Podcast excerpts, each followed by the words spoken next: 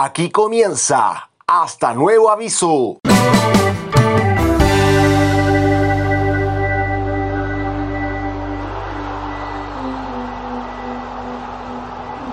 Tocan en la luna llena, juega regalando toques y paredes, lleno de amagues y gambeta, se muestra porque en la tribuna un empresario se lo quiere llevar, porque su talento y habilidad valen unos dólares más.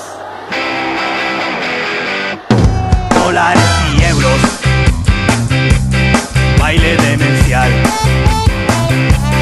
cáticos y sueldos, primas y presencia. Bienvenidas y bienvenidos a un nuevo capítulo de Hasta Nuevo Aviso, versión veraniega. Hace mucho calor en Santiago de Chile. No sé si hace tanto por allá, por la península ibérica, por España, donde está uno de nuestros tantos maestros del amor. Ya es definitivamente una conducta reiterativa dentro de este grupo de contertulios. Saludo afectuosamente a la distancia al maestro Cristian. ¿Cómo está, maestro? Muchas gracias, maestro. Aquí bien, pronto a acostarme aquí con mi latita de cerveza, como es la tradición de esto. Hemos hablado mucho del amor de los contertulios de este, de este programa, pero poco hemos hablado del corazón de nuestro animador. Me gustaría preguntarle rápidamente a ver qué tal está con eso. Feliz, feliz. Feliz, tranquilo, pasando por un momento de paz y amor, como, como la Navidad. ¿ah? Aprovechando de que ya a un mes de la Navidad, a seis meses de, de mi cumpleaños, por lo demás, ¿ah? paso, el, pa- paso el, el dato. Y no, tranquilo, tranquilo. Aproveche de mandarle un saludo a la Muchas gracias por la. Maestro. Sí, un saludo, un, un saludo a, a la Conita, Sí, a. Constanza Jara, a la, a- a la distancia por, por, la, por la cadena radiofónica, por la, la, la aplicación de Spotify. para todo el mundo, para todo el mundo. Y usted, maestro, usted, maestro, también va, va a enviar un saludo afectuoso, supongo. Yo, yo, por supuesto, yo siempre mando mis saludos afectuosos para, para Hichazo, le mando un saludo. Ya, ya no escucha los capítulos, solamente lo escuchaba cuando yo estaba en Chile, así que ahora le mando un saludo, no, no, no le va a llegar, así que. Pero aún así, lo dejo ahí. Saludos. Saludos cordiales. Saludos cordiales. Estimada, junto con saludar, le mando un saludo. Buenas noches. Al otro lado de la pantalla, siempre, siempre a distancia social, estuvimos el otro día compartiendo, departiendo con unas deliciosas cebadas en el Oh. departamento allá en Providencia, con mucho calor, al igual que mi persona, Memo Acuña. ¿Cómo estás? Ah, verdad. Y bueno, quiero pedir disculpas también a, a Cristian porque lo llamamos a las 4 de la mañana de Chile. Más o menos, como, a verdad. la- olvidaba ese, más o ese menos como a momento. las 7 de la mañana de, de España para grabar un, un capítulo freestyle, pero bueno, no se pudo concretar ese, ese capítulo. Pero bueno, aquí estamos. Eh, esta- estamos en la B, literalmente esta semana en la B. qué, qué complicación, la Literalmente en todo, en el, en el- en el trabajo, cagado de calor, tuve que apagar el ventilador ahora para que no se escuchara en el micrófono.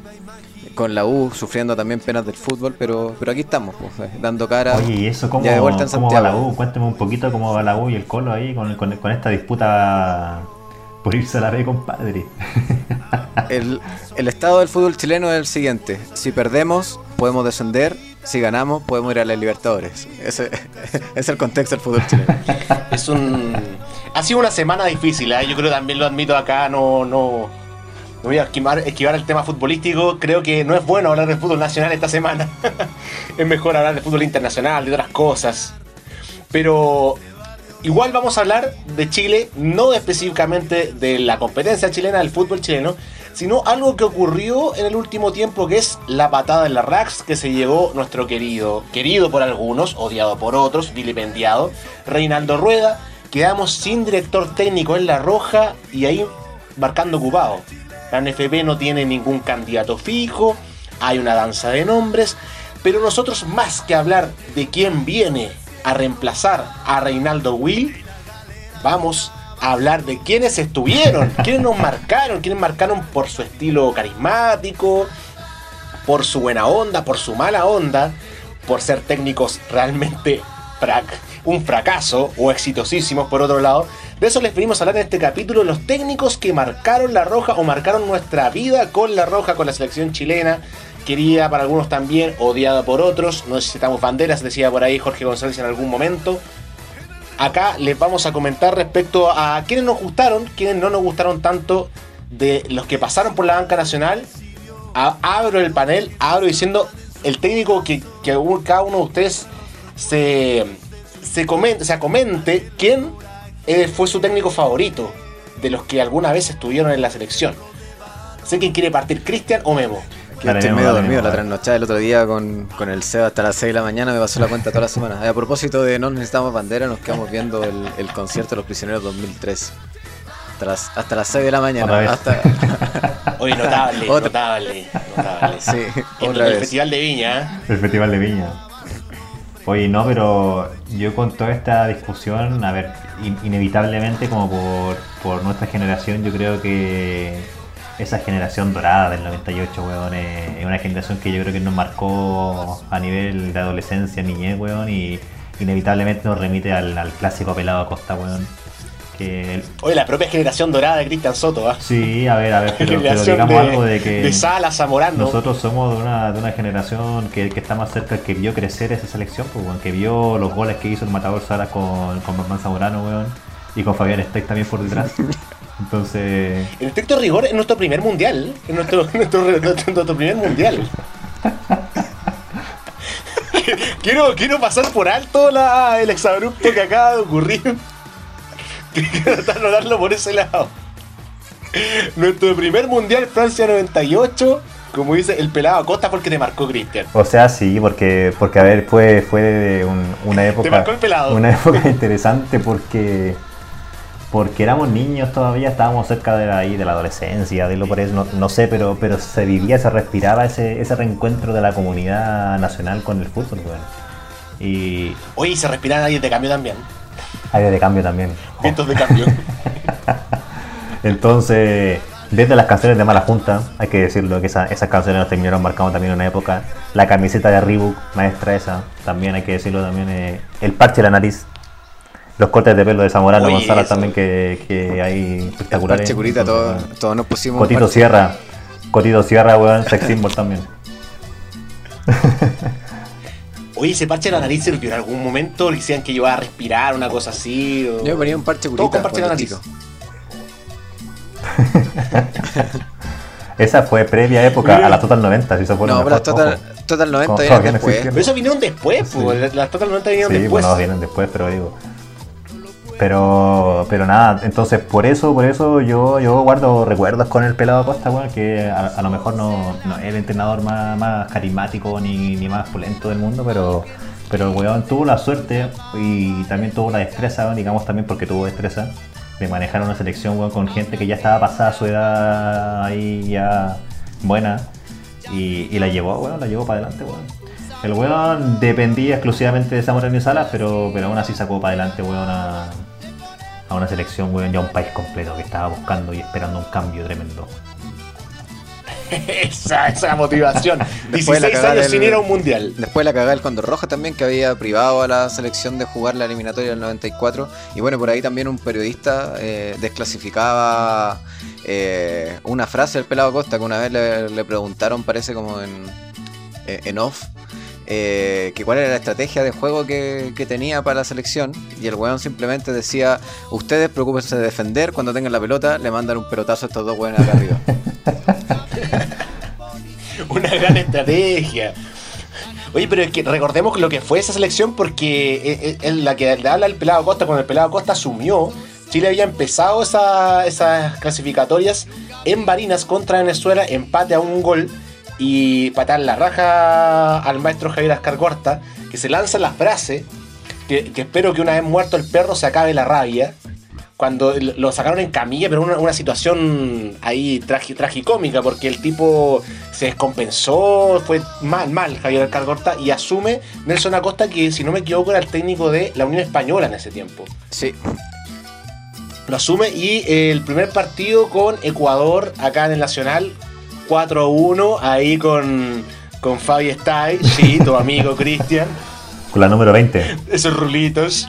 Esos rulitos. Y me acuerdo que lo, lo que pasó que fue muy comentada que esa, esa- ese primer partido donde nominan a Fabián Stay estaba en México. Y había pasado mucho tiempo en México Fabián Stay. O sea, la mayor, eh, su, la mayor cantidad de partidos de clubes de su trayectoria estuvieron en México. Entonces el tipo siempre decía el mexicano, el mexicano, la gente súper patriota, ¿ah? patriota José Antonio Castro, una cuestión, así en ese tiempo. ¿ah? El- el- ese, ese aspecto noventero del chileno de ser eh, patriota ultranza, así, hacer eh, hasta fascista. Lo, lo puteaban, lo decían mexicano, mexicano, lo, lo- lo puteaban bastante, lo, lo chifleaban. Y, y hace un gol está ahí, hace un gol está ahí y empieza a hacer corte de manga todo el estadio. Una, una imagen, si ustedes recuerden, buscan ahí en YouTube, empieza a hacer corte de manga después que hace un gol contra Yo me acuerdo, ese, ese, ese fue el gol cuando Fabián está ahí, agarró un centro, ¿no es cierto? Y el, el weón se pegó un salto bien, ahí, bien bueno, weón, y cabezazo para adentro, ¿no? O me estoy confundiendo de gol. O no recuerdo de Sí, creo, creo que, si no me equivoco, sí. Sí, sí, creo que fue, fue un gol de cabeza. Entonces, o sea, im- imagínense la escena. Y de hecho, hasta yo me acuerdo de estos goles de cabeza y sobre todo también los que hizo Zamorano, weón. Y, y ahora se me viene a la mente también cuando hasta le hicieron una estatua o, o hicieron no sé qué cosa hicieron con Cristiano Ronaldo cuando saltó ahí en el partido de la Juventus, la Champions parece. Cuando el weón saltó no sé cuántos metros. Y nosotros nos olvidamos, weón, de que nosotros teníamos 10, 10 metros. teníamos el mejor cabeceador, weón, de la época, weón, con Zamorano. Yo me acuerdo de los goles que hacía Zamorano de cabeza en la selección, weón, y el loco era, weón, era chaparrito, pero, weón, se pegaba un salto espectacular, weón. Hasta el día de hoy reconocido por sus helicóptero, saltos, weón. helicóptero. Se mantenía en el aire y le pegaba, ¿no? Y, y tenía el po- portentoso cabezazo, ¿ah? Del- Yo creo que en verdad uno de los mejores cabeceadores de, del. No sé, es que, puta, no, no viene a George Best, no había a tanto legendario futbolista, a, a Pelé, no, no lo vi. Pero lo que yo he visto, así, cabeceadores dentro de la historia debe ser el de los mejorcitos. Porque Ronaldo era, era el, el fenómeno Ronaldo, el guatón Ronaldo era espectacular, pero no era su. No, no era su fuerte. No era lo- no- una faceta de su juego el cabezazo. Oye, y ustedes que son, son más expertos en este tema, a nivel de estrategia, sabemos ya el. Tenemos en cuenta el comentario que, que mencionó recién Memo, pero a nivel de estrategia, ¿podemos hacer algún comentario interesante sobre nuestro querido Pelado Acosta? ¿Cómo, cómo, cómo se manejaba en el campo? ¿Cuáles eran las dinámicas que Acosta, bueno, cuando- eh, lo que yo sentía cuando chico, muy chico, viendo el pelado Acosta, eh, al menos me llamaba la atención de que el bueno se complicaba en poner al Guatón Vega con Víctor Hugo, Fabián Estay y el Coto Sierra todos juntos si fuera posible. No, no, está, no, no se complicaba con eso, siempre tenía como dos volantes de, de corte, pero no sé si tan habilidoso. Eh, pero sí tenía dos, dos ahí que, que repartieron un poquito de leña y tenía dos un poquito más, otros dos un poquito más adelantados, entre los cuatro que mencioné recién, pues, pero claro, tenía una dupla eh, fantástica, e Iván, que, que yo creo que es uno de los mejores cabeceadores en la historia del fútbol chileno, y tenía a Salas que si bien eh, era más eh, habilidoso tal vez con la pelota en los pies, también tenía tenía buen cabezazo y se subía a una máquina, una máquina, una Oye, máquina ese de los- uno de los goles que más, que más recuerdo de la selección chilena, de esa época más encima. El 11 de junio de 1998, el debut de la selección chilena en el Mundial de Francia contra Italia. Después el- un partidazo, ¿ah? yo creo que fue un partidazo la selección chilena.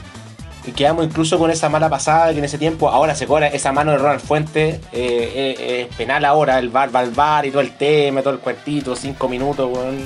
Eso, esta es una, una discusión eterna que nos puede llevar hasta el nuevo capítulo, pero, pero si nosotros observamos el video y la repetición, Ronaldo, weón, tiene, tiene la mano fuera, weón, y, y le pega, le pega. Roberto Bayo, weón, Roberto Bayo fue muy inteligente el, el- el perro maldito, pero pero pero es penal, digamos la cosa, digamos la cosa. Pero es que Penal, en la- ¿no? con la regla de ese tiempo O no era penal.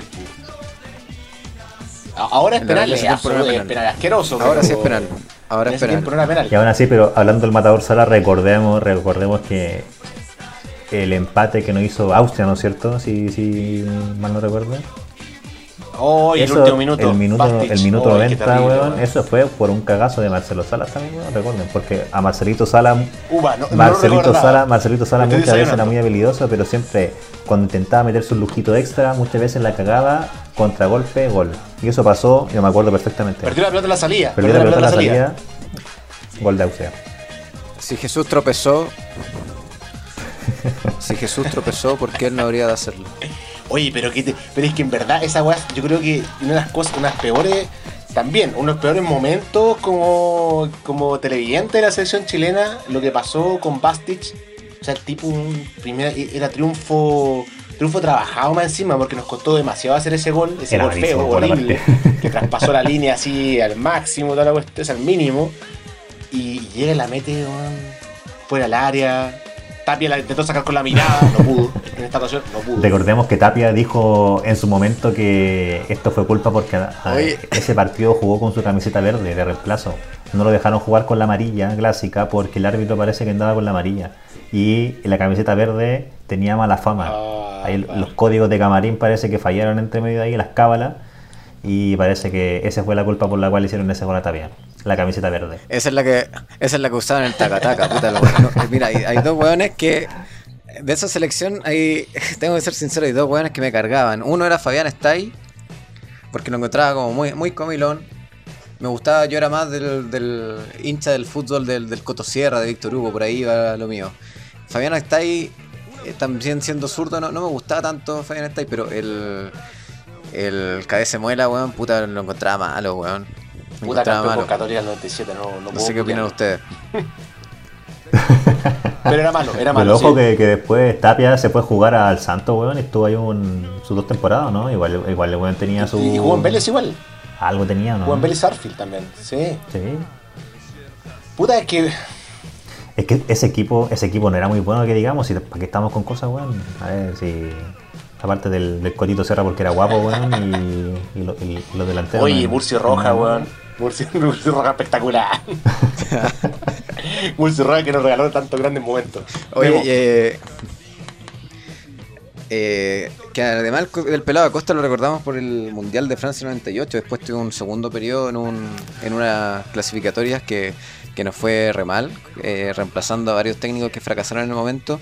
Pero entre medio, el pelado Acosta también dirigió el, a Chile en el- los Juegos Olímpicos de Sydney 2000, donde obtuvimos el tercer lugar. Aunque el pelado Acosta llegó medio colgado a esa, y medio cabrón a esa selección, porque el equipo en realidad lo había formado y. eh, para los preolímpicos el, el negro Pinto, si no me, si no me equivoco, como con ayudante técnico Roberto Álamo, el hijo del zorro Álamo, que al final, como tenían que viajar solamente dos personas, se metió el pelado a costa y lo dejaron abajo el avión, así que...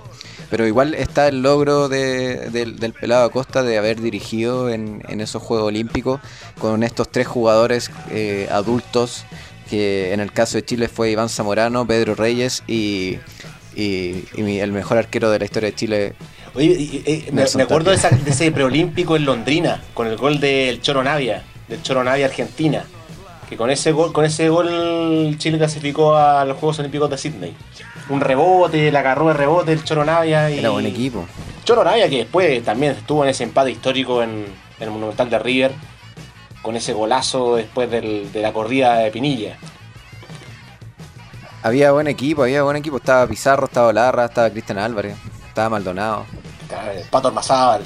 Mira, esa, esta es una, Chamagol. es una Chamagol. buena pregunta. Me fue, eh, uy, Chamagol, por favor, Chamagol, espectacular. Chamagol de los, de los pocos jugadores que ha hecho cinco goles seguidos en México, Oye, con el ¿verdad? Con el chipote. Algo muy difícil para ese fútbol tan Con el competitivo. chipote. Oye, no, pero agarrándome de lo que dijo recién Memo, el, el tema de la...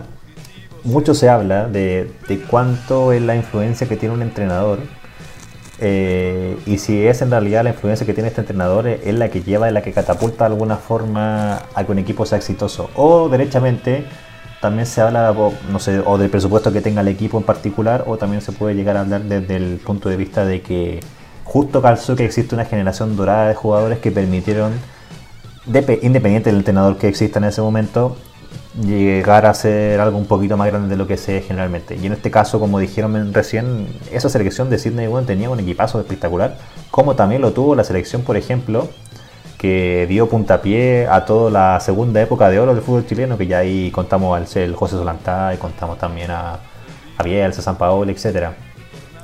No sé qué creen ustedes. Obviamente lo más probable es que haya una mezcla de las dos cosas, ¿no es cierto?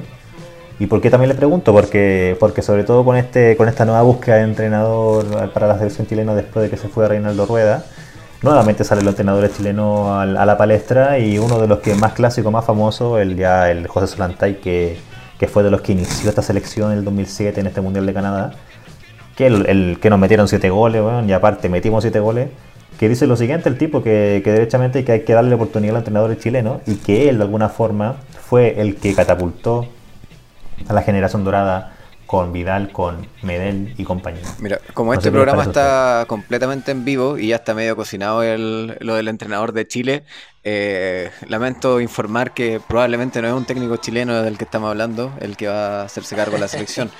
Pero claro, si, como volviendo al tema y para cerrar con eso, con el tema del pelado Costa, te puede gustar o no el estilo de juego. Eh, bueno, me acuerdo del documental de Ojos Rojos que estaban todos pegándole guate al pelado Costa, baila, dolape, baila en el bus, ni un respeto por el pelado Eh, Costa. eh, don la P, don la Sí. Pero si, si nos remitimos como a la, a la carrera del pelado Acosta, el weón es bastante exitoso, te guste o no cómo juega, el weón es súper efectivo para los, para los equipos que tiene. tiene tuvo una, a una Unión Española que a principio de década la rompía, que ganó dos Copas Chile, que tuvo una gran participación en la Copa Libertadores, después tuvo a la selección chilena, fue cam- campeón con Cobreloa, eh, fue campeón con Everton, entonces el pelado Acosta igual tenía su... te- tenía, tenía lo suyo. Hizo debutar a Alexis, ojo. Y a Alexis y a Charles también, ¿o ¿no? Claro, en Cobreloa. Pero sí, pues sí, si Cobreloa. llegamos como a la, eh, revisamos la historia del, del, del, del deporte nacional, eh, obviamente hay varios entrenadores que marcan y que dejan un, re- un registro importante dentro de la historia de la selección, que incluso los podríamos, eh, a uno de ellos al menos, los podríamos... Es para muchos considerado como el mejor entrenador de la historia de la selección chilena, que hablo de Fernando Riera, que posterior a la selección chilena del 62 eh, dirigió al Benfica, por ejemplo, dirigió a la, a la selección Resto del Mundo del 63, entonces era alguien, alguien reconocido, dirigió más adelante también a la Católica, dirigió a la U del 79, que fue campeón de Copa Chile, la Copa Pollagol del 79 con la U, el único título escaso, la escasa alegría que tuvo la, la U en ese periodo oscuro de dictadura.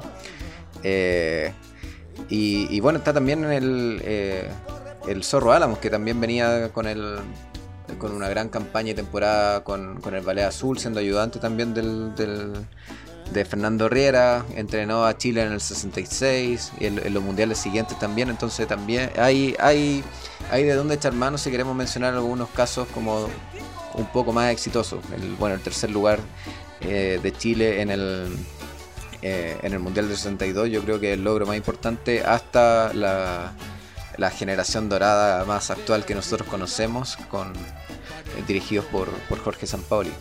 Pero ahí también está, está, está un punto, que era lo que tú mencionabas antes en pauta, Cristian. Lo que decía el, el loco Perich, que, que para él la verdadera mano, el verdadero cambio eh, viene por, eh, por José Zulantay y no por, por el loco Bielsa. Obviamente yo creo que el loco Bielsa no está preocupado y él, él en ningún momento se, se atribuye este cambio de mentalidad que todos le atribuyen a él, es decir, eh, es como víctima en cierto, en cierto sentido de, de su éxito o del éxito de este recambio que tuvo la selección chilena, pero también ahí eh, podemos discutir de dónde viene este, este cambio como para, para que Chile se vuelva a instalar como en los puestos, bueno, no sé si alguna vez estuvo instalado, pero se vuelva, eh, eh, vuelva a estar como dentro de, la, de los equipos grandes de, Sudamérica. No sé si Zulantay llegó a cambiar la mentalidad, sinceramente. Yo creo que supo escoger los jugadores eh, adecuados y potenciarlos eh, en las divisiones inferiores, en este caso las selecciones menores, como, como mal se llama eso, selecciones juveniles, mejor dicho. Y, aprovechó esa materia prima, eh, le dio forma y lo, catapultó al éxito, entre comillas, eh, en, el Mundial de Canadá 2007, de sub-20. Y después, claro, es- esa misma fue la base que, que llegó al Mundial de Sudáfrica 2010 y a la selección adulta. Pero yo todavía me acuerdo cuando se iban a a este incluso Mundial de Canadá 2007 que le preguntaban a Vidal en el aeropuerto, Vidal chico, y que él mismo decía, no, si nosotros vamos a ser campeones del mundo. Cuando, eh, cuando se, se reconoció esa frase de, de Vidal en el, en el sudamericano en Paraguay, si no me equivoco, con esa, frase de ahí quedó Brasil, eh, Ahí quedó Brasil, la frase típica de Vidal. Esa, e- ese fue el, Y posteriormente vino el, nosotros vamos a ir a ser campeones del mundo. Y no sé si esa, esa mentalidad venía del negro Zulantay. Para mí, yo creo que nac- unos cabros que nacieron ya como sin el, el miedo del, del Chile más. O sea, primero yo creo que se puede también atribuir a cierta mentalidad al Chile de dictadura y el Chile que no vio a, a una selección en un mundial por el castigo al cóndor. Claro, ahí está, ahí está sí la pregunta que por qué, siendo que a lo mejor podemos atribuir que esta, esta selección, esta época de oro de la selección chilena se generó por estas razones, pero por qué no, no ha tenido continuidad. Porque en realidad, siendo que cada vez la cosa está un poquito más libre de alguna forma, entre comillas, porque sabemos que no, pero, pero deberían darse nuevo Alexis, nuevo Vidal, nuevo Medel, pero en realidad no, no aparecen, po. no aparecen por ninguna parte. po. Ese es el gran problema, ¿no? No sé si no existen, o no sé si falta, no sé si falta carácter, no sé si faltan cabros que sean más buenos. Parece que, Ahí está la, la gran pregunta, ¿no? parece que tú nunca has visto jugar a un tal Nicolás Guerra. Pero, pero de hablarme de Nicolás Guerra, bueno, es como hablarme de, weón, de Ángel Enrique, weón, que Ángel Enrique, weón, era la gran promesa, weón, y al final, ¿dónde quedó, weón, ese? No, no, por supuesto es, es irónico todo, pero... Es que estoy, estoy, estoy viviendo una semana muy pésima, eh, muy mala con, con el fútbol, así que estoy, estoy disparando para todas partes. Pido perdón. Oye, pero es que yo creo que tiene que ver con el tema de los representantes igual. Que para mí vinieron a cagar un poco el fútbol chileno como en muchas partes del mundo. Y el fútbol negocio como que lo hemos tirado, lo hemos lanzado muchas veces en el, podcast. Que, que vino a, a, implantar un sistema neoliberal en el fútbol, en el cual estamos viendo a los jugadores como productos, vendiendo solamente, dedicándonos a vender, y no con ese, con esa, ese afán más romántico que tenían en un principio, que es generar valores, generar valores a las personas y después valores al club, que terminarían posteriormente, a largo plazo, después de ser campeones, después cumpliendo una serie de etapas, terminarían yéndose al extranjero. Eso no, ya no se cumple. O sea, los fútbol, el fútbol empresa, sociedad anónima, el cabro es bueno, vendámoslo, y no terminan su proceso como de maduración en cierto sentido.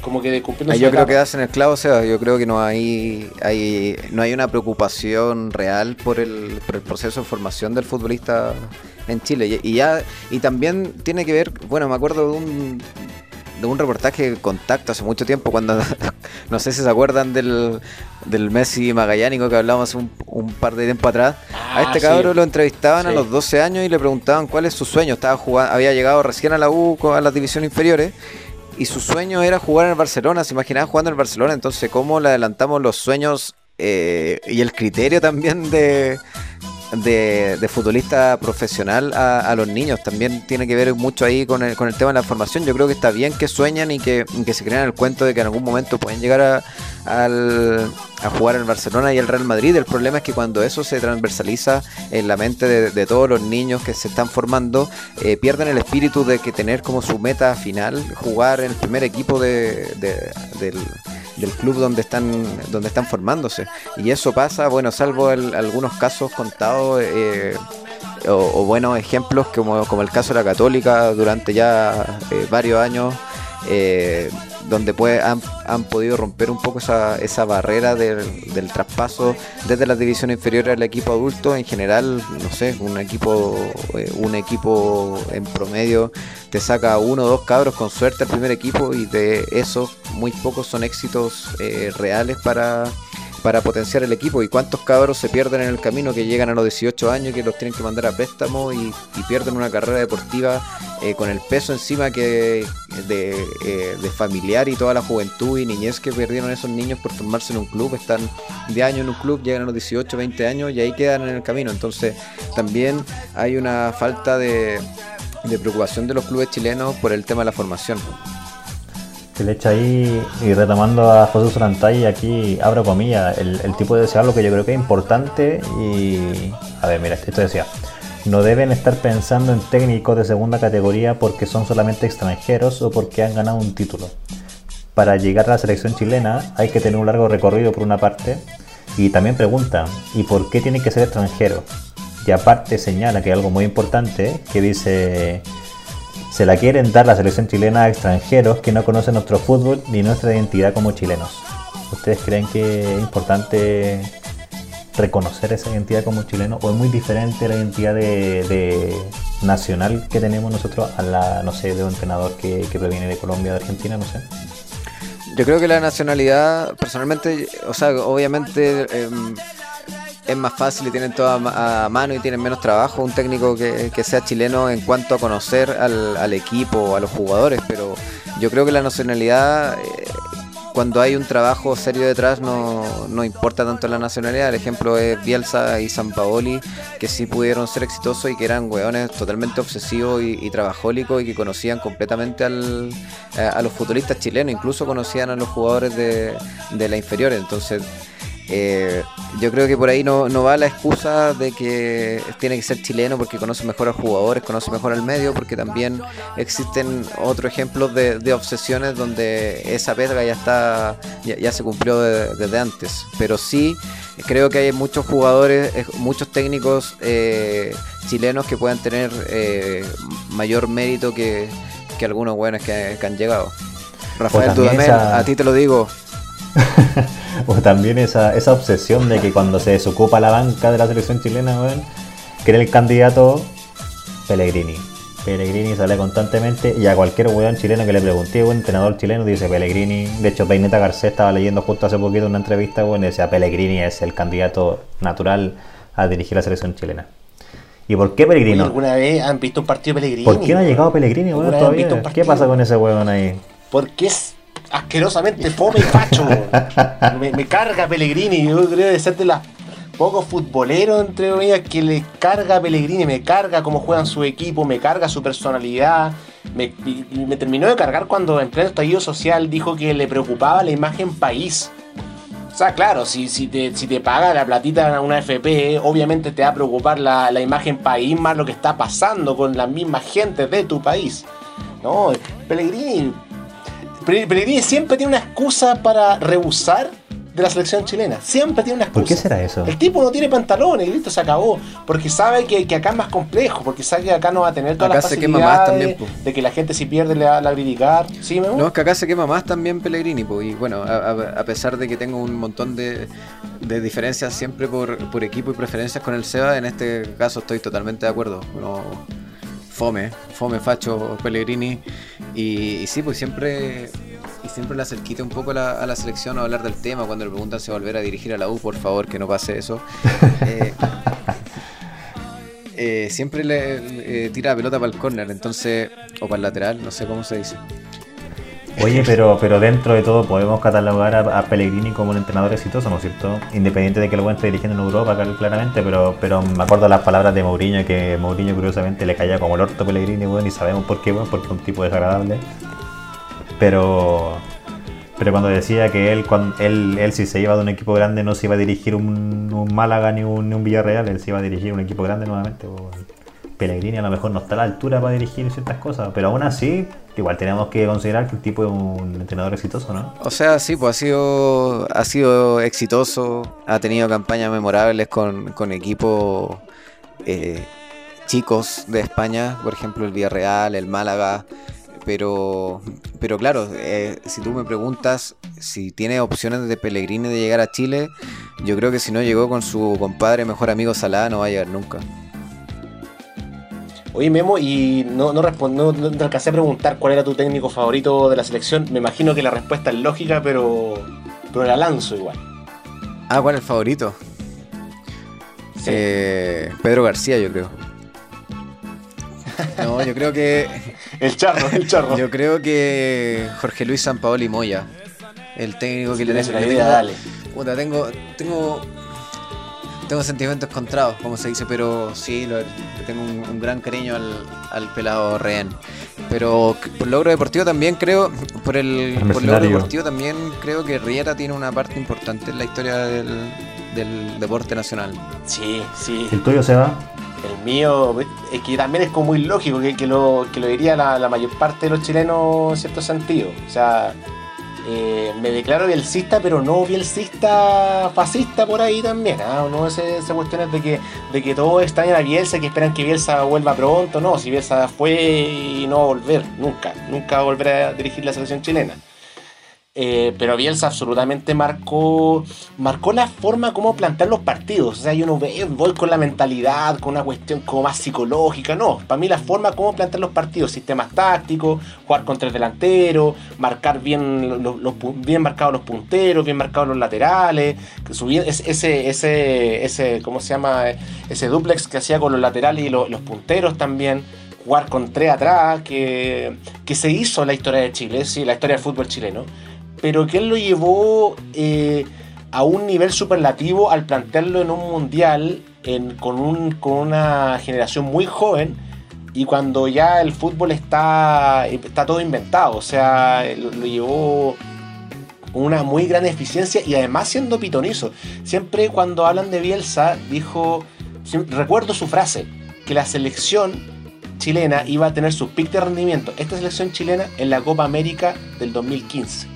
Siempre lo dijo. Lo dijo. Ah, mucho antes, o sea, cuando casi agarró la selección, un poquito antes, que el pick de rendimiento iba a ser la Copa América de Chile 2015. O sea, imagínate. Es que, el, pieza de un, es un tipo de procesos, pues, bueno, es, un, es un tipo que, que, sabe que en realidad, y como cualquier cosa en la vida, bueno, si no, no, es, no es instantánea, no es rápido, pues, bueno, igual es, es, importante y yo creo que se nota en un partido de la selección, en realidad de cualquier equipo, cuando los jugadores se conocen también, ¿no es cierto? Que, que cuando los jugadores no se conocen como juegan entre ellos, obviamente, ya la pura cagada, bueno. Y con esto me acuerdo una cita de ya del mítico Clavito Bodega. Que, que, el clavito reconocido por su pizarrita, el viejo este, buen, este bueno para la cerveza, pero más simpático que la chucha.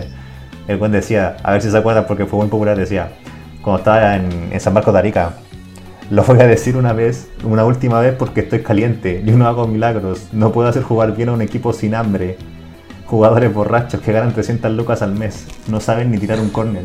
Y la culpa es del entrenador anterior. Presidente Penca, váyanse a la cresta.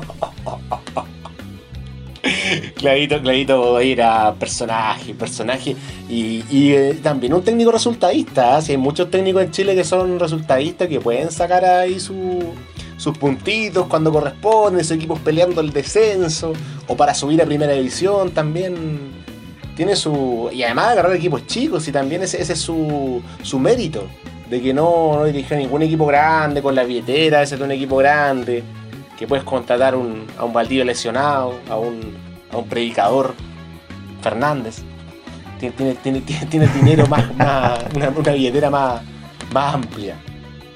Pero sí, o sea, yo, yo creo que lo personal a mí, en ese sentido, marca Bielsa. Además que eso es lo que, lo que recordaba, que fue consecuente. Muchos pueden decir que fue ordinario, que fue lo, lo que queráis. Pero dentro de todo, al no haberle dado la mano a ese, a ese señor, que ya ni siquiera lo vamos a mencionar, también en ese sentido muestra cierta consecuencia. Cuando él, eh, él estuvo en estaba en Argentina, él votaba también en las elecciones de, de Newells, por ejemplo, como socio de Newells.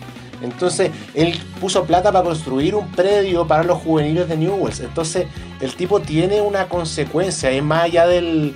es el sistema de juego y es también, también un, una, una, ideología a partir de eso. O sea, como piensa, juegan su equipo, él claro. va para adelante. Es que es la, es, la diferencia principal que yo creo que todos reconocen ya entre Bielsa y San Paoli, más que nada, porque San Paoli, weón, con todos los conflictos de dinero que ha tenido en todo su equipo, weón, el tipo es un, es un buen, es un obsesivo, como dijo el mismo, pero un, es un mercenario, como todos sabemos ya. Pues.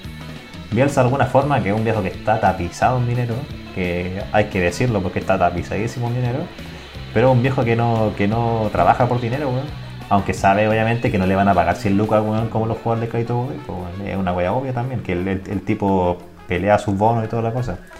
Pero se nota que el tipo lo hace porque le gusta, pues, bueno, es, lo clásico ya que, siempre te mencionan cuando tú tienes que coger una, una carrera o trabajas, que en realidad es, tú dedícate a hacer lo que te gusta y lo que más te apasiona. Y, y yo creo que Bielsa de alguna forma es uno de los personajes públicos que expresa de sobremanera ese, ese gusto por su trabajo. Pues, bueno. Yo creo que eso se valora. Esa obsesión por el juego. ¿Puedo cambiar mi respuesta Esa ¿no? por los videos. ¿Puedo ¿Ah? cambiar mi respuesta o no? Sí, sí, cámbiala, cámbiala nomás. No, no, no, no, no, porque no, pero es, si que, es que ahí está la diferencia. bueno, que San está la diferencia. es medio entrenador. Lo- el único- mira, el único problema San Paoli, pero, el único problema de San Paoli es que el weón se creía rico. Y con esos chiquillos, weón, y con esas camisetas. Era más feo que la chucha.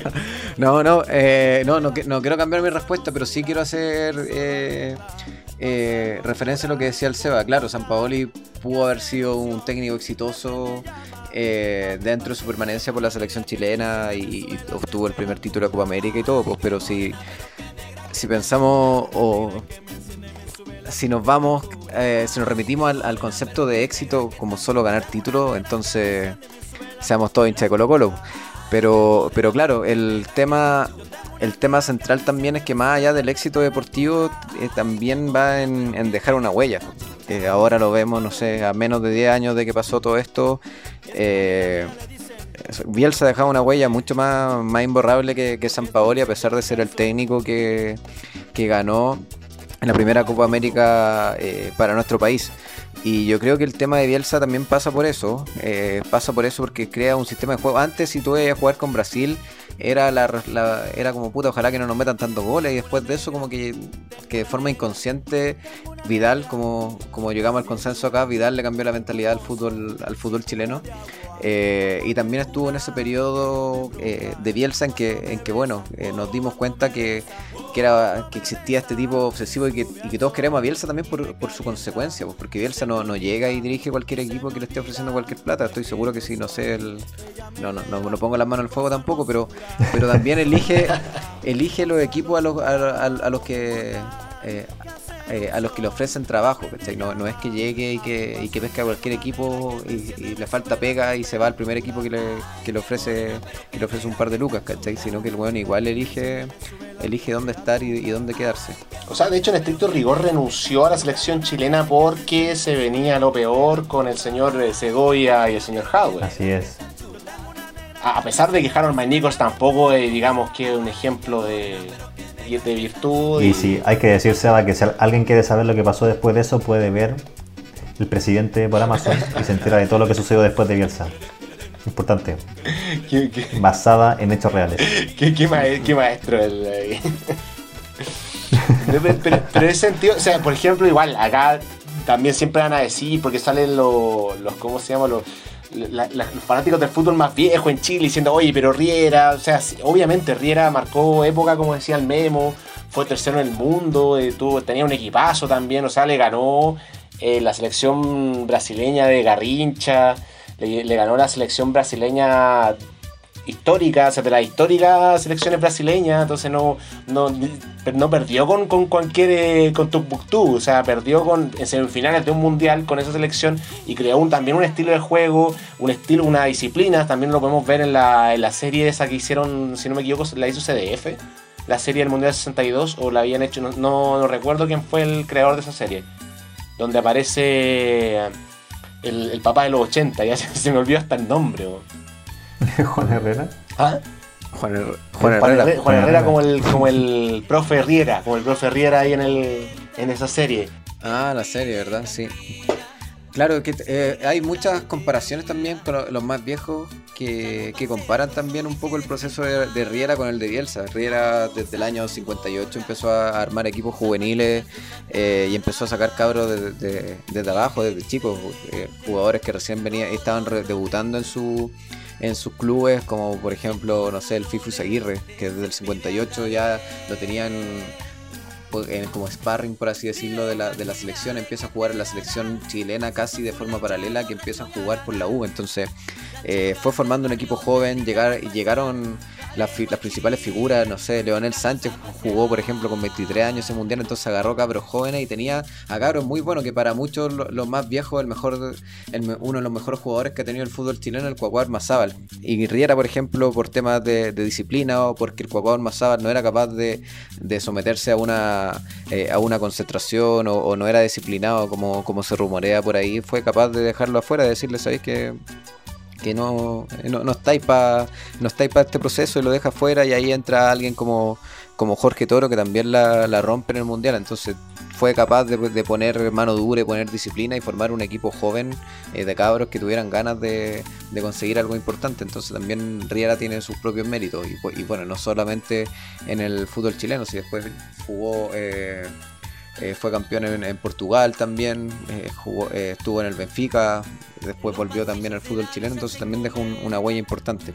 Bielsa habría perdonado a Vidal cuando chocó. Siempre dicen lo mismo que, que no lo habría perdonado Nica, pero yo tengo mis dudas. No sé qué piensan ustedes.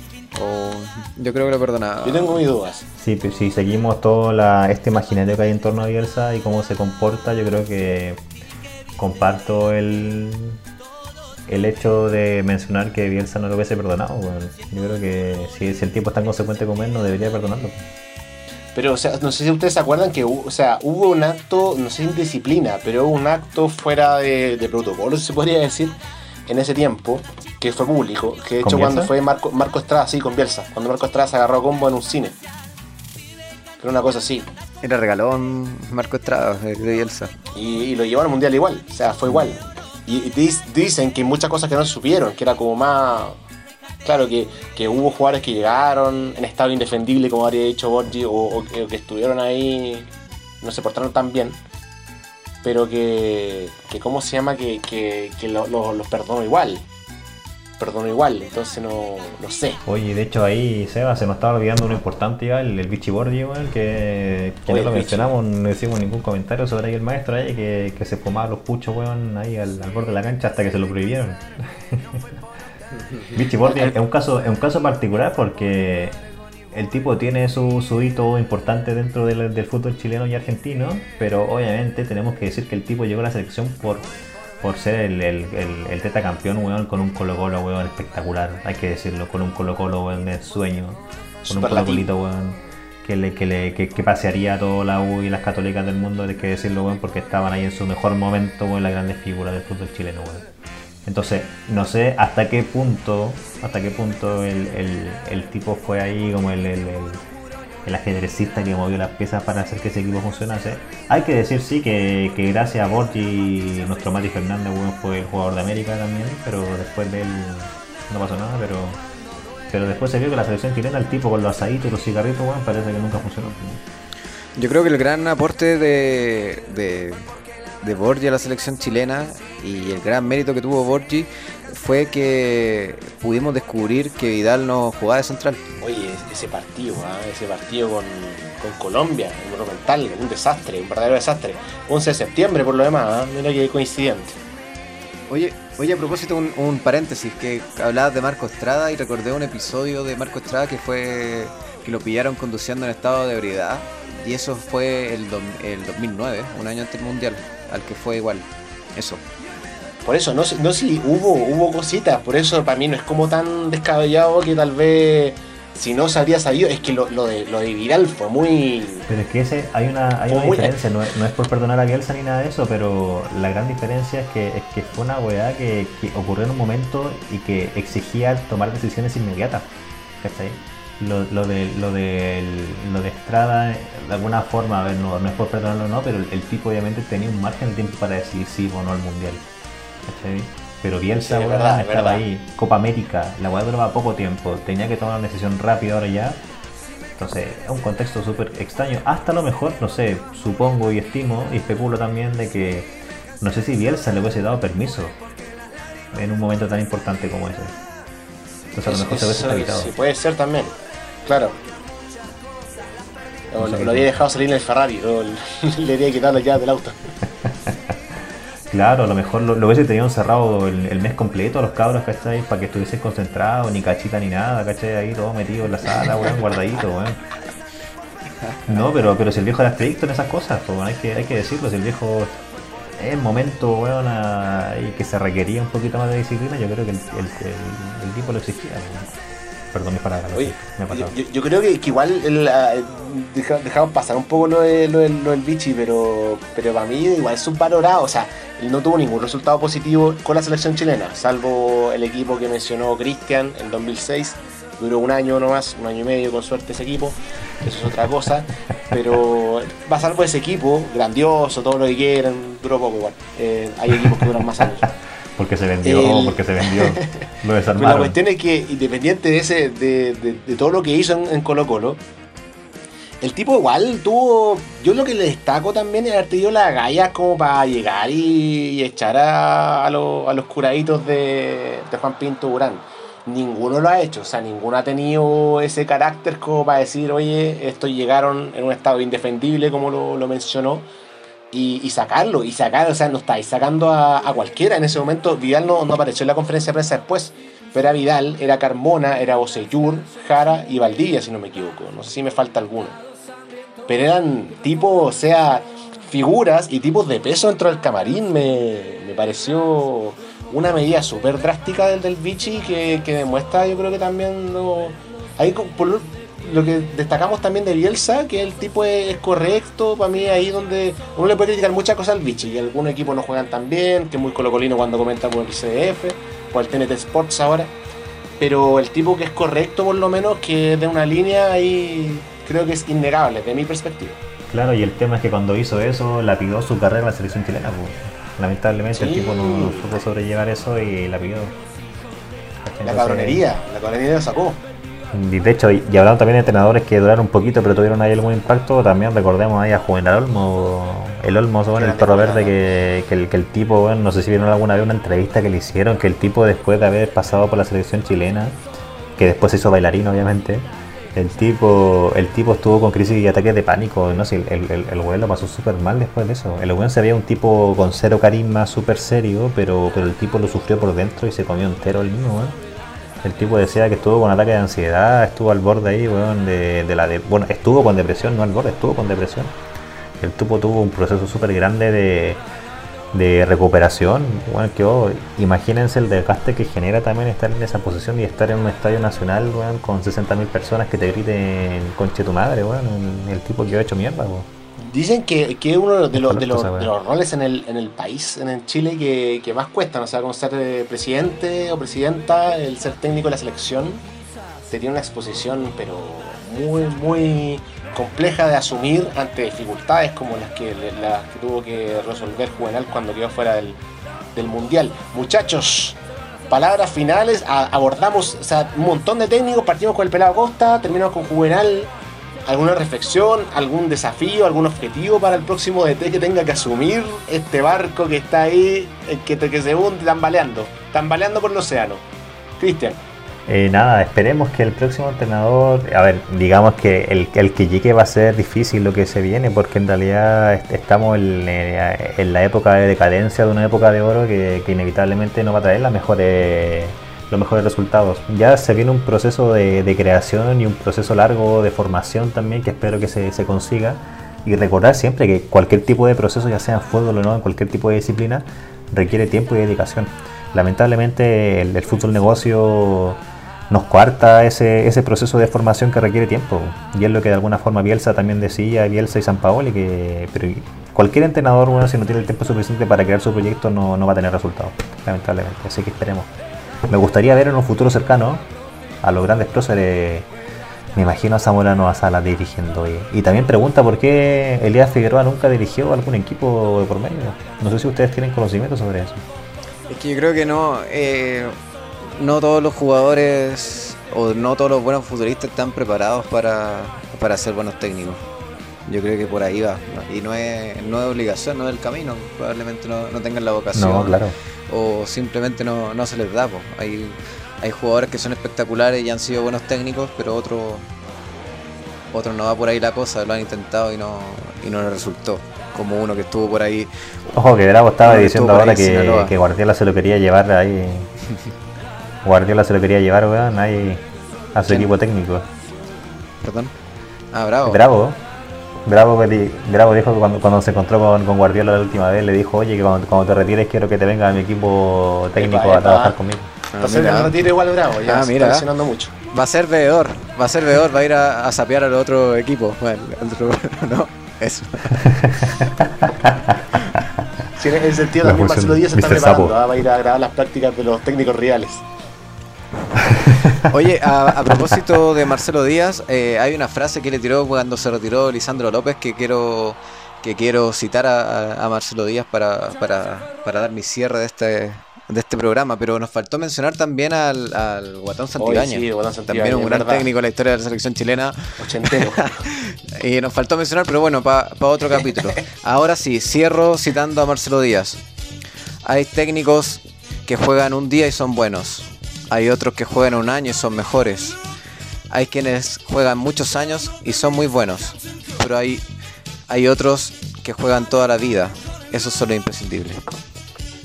Gracias, gracias. Gracias, Sapo Cancionero. Canta tu canción, Marcelo Díaz. El alquimista. Cerramos un capítulo buenísimo. Pero escúchame que esta, esta frase, esta frase me, esta frase me la dice Bielsa y yo se la compro, weón. Esta frase me la dice Arjona y también te la Muchachos, Sí, lo que pasa es que en la semana, bueno, hace dos semanas se retiró Lisandro López de Racing y Marcelo Díaz en Instagram le, le dedicó esta frase, eh, pero cambiando obviamente la, la original por, por el verbo jugar, como hay quienes juegan un día y son buenos, y esa frase se la dedicó a Lisandro López, que es su amigo en Racing. que grande licha igual, ¿ah? grande licha en la, en la historia de la cadena. Muchachos, cerramos el capítulo de hoy, extrañando igual a, a Diego Salazar, que esperemos que regrese ¿ah? el próximo capítulo, no, no, no que se vaya ahí. ¿ah? Se están tomando vacaciones, muchachos, dijimos que íbamos a estar eh, constante y sonante en, en enero y febrero, pero ya se tomó vacaciones Memo. Diego ahora Claro. No, o sea, aquí estamos, aquí Maestro, estamos. faltó, faltó su reflexión final. está disponible. Maestro, la reflexión final porque aquí mi Guillermo Acuña está buscando pasajes para, para el exterior, pero todavía no encuentra, así que está esperando un momento. Entonces, por mientras veamos tu, tu reflexión A mi reflexión. sobre el tema. Sí, sí, sí, claro. Nunca te preguntamos esto, yo creo que es momento que te preguntamos también. Ah, muchas gracias, muchas gracias. No, yo creo que, o sea, para el técnico de la selección chilena, esperemos que fije. Yo lo, lo dije también ahí en la reunión de pauta. eh, espero que saque los puntos correspondientes, clasifique. A pesar de, de haber ido perdiendo el cariño por la selección chilena en los últimos años, especialmente porque el patriotismo se está vinculando a cierto sector del país que no queremos que asuma ni siquiera el poder nuevamente. Eh, pero igual siempre queremos que de todas formas le, le vaya bien a la selección. Eh, es bonito ver a Chile en un mundial. Quere- Queremos ver a Chile en Qatar 2022. Y por último, que sea el, último baile, como hablamos del último baile de Michael Jordan, el último baile de Alexis, de, Vidal. Bueno, que lo más probable es que les quede otro más, pero seguramente va a ser el último baile de Bravo, por ejemplo. El de Gary, que ya vienen, vienen lesionándose bastante pero sería bonito que al menos clasifiquen. Eh, el deseo es ese, que sea un técnico resultadista, aunque sea, no sé, Marcarian, por ejemplo. Incluso que si viene a sacar puntos, bienvenido sea. Y, y con el recuerdo siempre del loco Bielsa, ¿ah? No, nos vamos con esa frase también de, de Marcelo Díaz, igual Muy el bien, corazón. maestro. Y a Qatar, a Qatar, clasifique o no Chile, a mirarlo por televisión, porque ese sueño que, que todos tenemos de ir alguna vez a un mundial, a Qatar ni cagando, la wea cara y fome, hermano. Hay que hacerse amigo del Mago Jiménez, ¿ah? que, que el otro día nos vacunó como enfermo en San Carlos. Bueno, muchachos, agradecido de, de esta conversación. Ah, Qué buena conversación hoy día.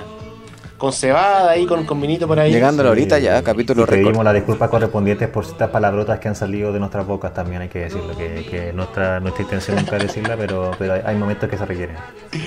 Un saludo a la gente también del Centro Cultural Manuel Rojas, que vamos a estar ahí también en este capítulo, como eh, desde, este, desde finales del año pasado que integramos este lindo grupo, este lindo, esta linda radio, este lindo Centro Cultural. También se nos pueden buscar en Spotify, en Instagram, hasta nuevo aviso guion bajo oficial, con todos los comentarios. Muchas gracias a la gente que nos escucha. Nos vamos a ver en un próximo capítulo. Se vienen sorpresas, ¿ah? Cuidado que se vienen sorpresas, se vienen cosas nuevas en hasta nuevo aviso. Chau, chau, chau, chau.